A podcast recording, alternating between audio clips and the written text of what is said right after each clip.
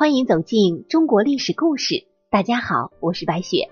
今天我们要带您一起走进的历史人物是华阳夫人。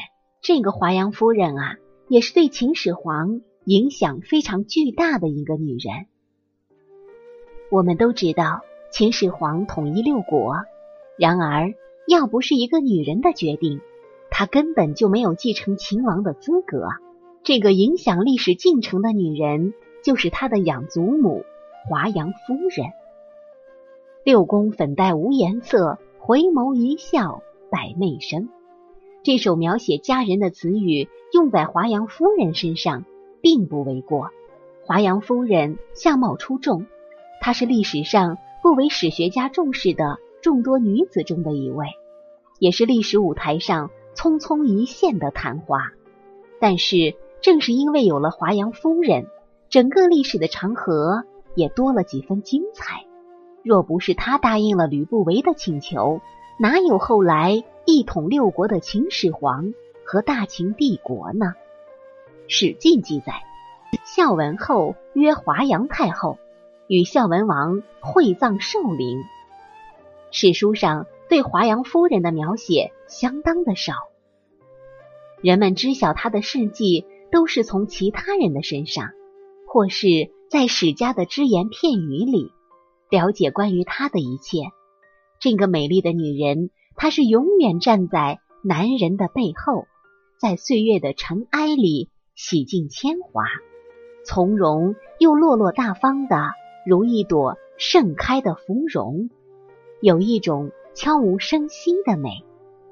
华阳夫人出生在公元前大约二百九十六年，芈姓。楚国贵族秦孝文王的王后，她的身世和身份与楚国的宣太后有关。宣太后与华阳夫人同样是楚国人，也有人指出华阳太后是宣太后的弟弟华阳君，也就是宣太后一个弟弟的女儿。那这个华阳夫人啊，就是宣太后的表侄孙女，后来嫁给了秦昭王太子柱。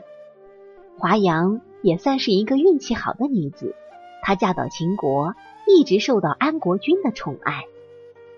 因为安国君的哥哥道太子在秦昭王四十年去世，安国君得以在秦昭王四十二年被立为太子。华阳夫人因为一直受到安国君的宠爱，因此安国君成了太子，华阳夫人也就成了正宫夫人。可是，这个华阳夫人嫁给安国君之后，却一直没有生下一儿半女，这让华阳夫人有些难过，也有些难堪。因为在古代，无后为大，没有子嗣对一个女人来说是一种耻辱。虽然安国君嘴上没说什么，虽然他还是很喜欢华阳夫人，可是如果一直没有子嗣，对秦国的未来国君来说，其实是一种威胁，而即使安国君再喜欢华阳夫人，没有继承人的安国君也会迫于压力而不得不宠幸别的女子。因此，子嗣问题一直都是华阳夫人的心头大患。在历史上啊，华阳夫人还有一个称号，名叫二夫人。这个二夫人是从何而来呢？原来啊。事情的真相是这样的：华阳夫人嫁给安国君的时候，她还没有被正式立为太子；而安国君成为太子，华阳夫人也只是太子妃。当时秦昭王还在位，因此华阳夫人就只能被称为第二夫人。与华阳夫人息息相关的另一个人，那就是吕不韦。吕不韦是杨迪的大商人。因为靠着自己强大的经商头脑而发家致富，成为一个著名的商人。吕不韦这个人啊，在历史上占有很重要的地位。他的奇货可居被后世人所惊叹，难以想象一次博弈性的投掷会让吕不韦名利双收。吕不韦绝对是一个精明的政治家，也是一个投机主义者，在一人身上。花了重金之后，他又抓住了华阳夫人和安国君没有子嗣这一点，极力游说华阳夫人将异人收入作为自己的儿子，并且最后华阳夫人真的将异人认作干儿子了，而这个异人就是后来的子楚。安国君成了秦国的国君，但是没做几年就去世了，子楚登上王位，成为秦国新一任的君主。秦始皇的父亲嬴异人本是安国君嬴柱二十多个儿子当中的一位，有幸在吕不韦的运作之下，认华阳夫人为养母，才得以从赵国回到秦国做了太子，以致后来继承王位。这才传到嬴政的身上，立下丰功伟业。那么，华阳夫人为何会收异人做养子呢？难道仅仅是因为自己膝下无子吗？为了避免以后年老色衰而失宠，就做了赢异人的养母吗？可是，仅仅是这样吗？那我们就太低估华阳夫人的背景和能力了。可别忘了。华阳夫人是楚国贵族，三百年来秦楚联姻一直就没断过，所以秦楚王室互嫁女儿都是很正常的。著名的宣太后就是出身楚国王族。秦昭襄王时期，宣太后当政，为了维系楚籍芈氏家族的政治地位，所以给安国君和华阳夫人安排了这个婚事。因为历史久远。他的名字我们不得而知，只知道他姓芈，熊氏。而华阳夫人的称谓则与秦昭襄王时期的四贵之一的芈戎有关。芈戎是宣太后的弟弟，称华阳君。所以据此推测，华阳夫人就是芈戎的亲孙女儿，宣太后则是他的亲姑奶奶，秦昭襄王是他的表伯。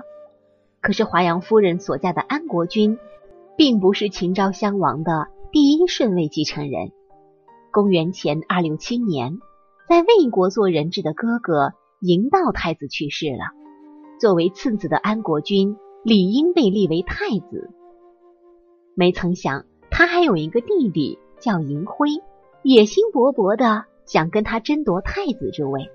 安国君多年养尊处优。对战雄心勃勃的弟弟，根本毫无胜算。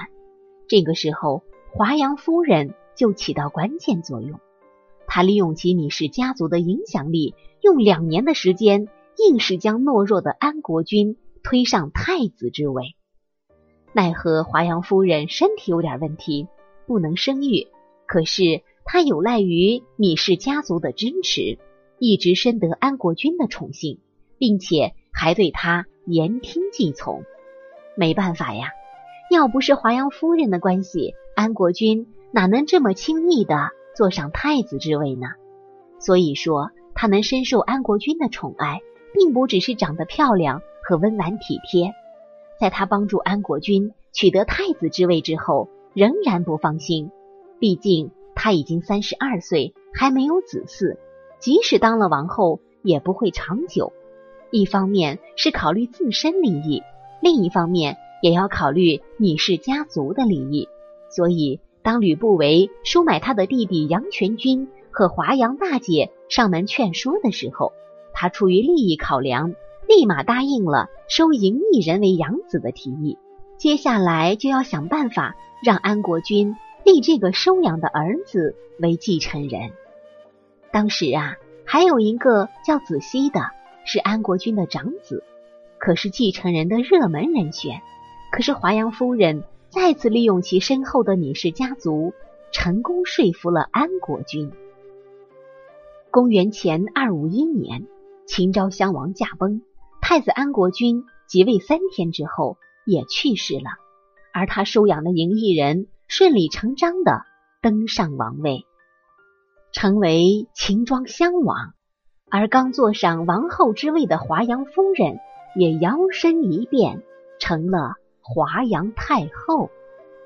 奈何这个养子也不长命，短短三年之后也去世了。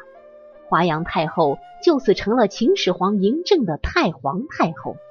也跟他的姑奶奶宣太后一样，总揽朝政，一直到嬴政亲政八年后才去世。所以说啊，通过咱们今天的这个历史人物，我们发现，在历史朝代当中啊，并不是王宫里所有没有子嗣的女人都没有好下场。华阳太后用她的亲身经历来告诉我们：如果有背景，如果有美貌，还有智慧，那么一切的得来也是顺理成章的。这就是所谓的世事无绝对。您说对吗？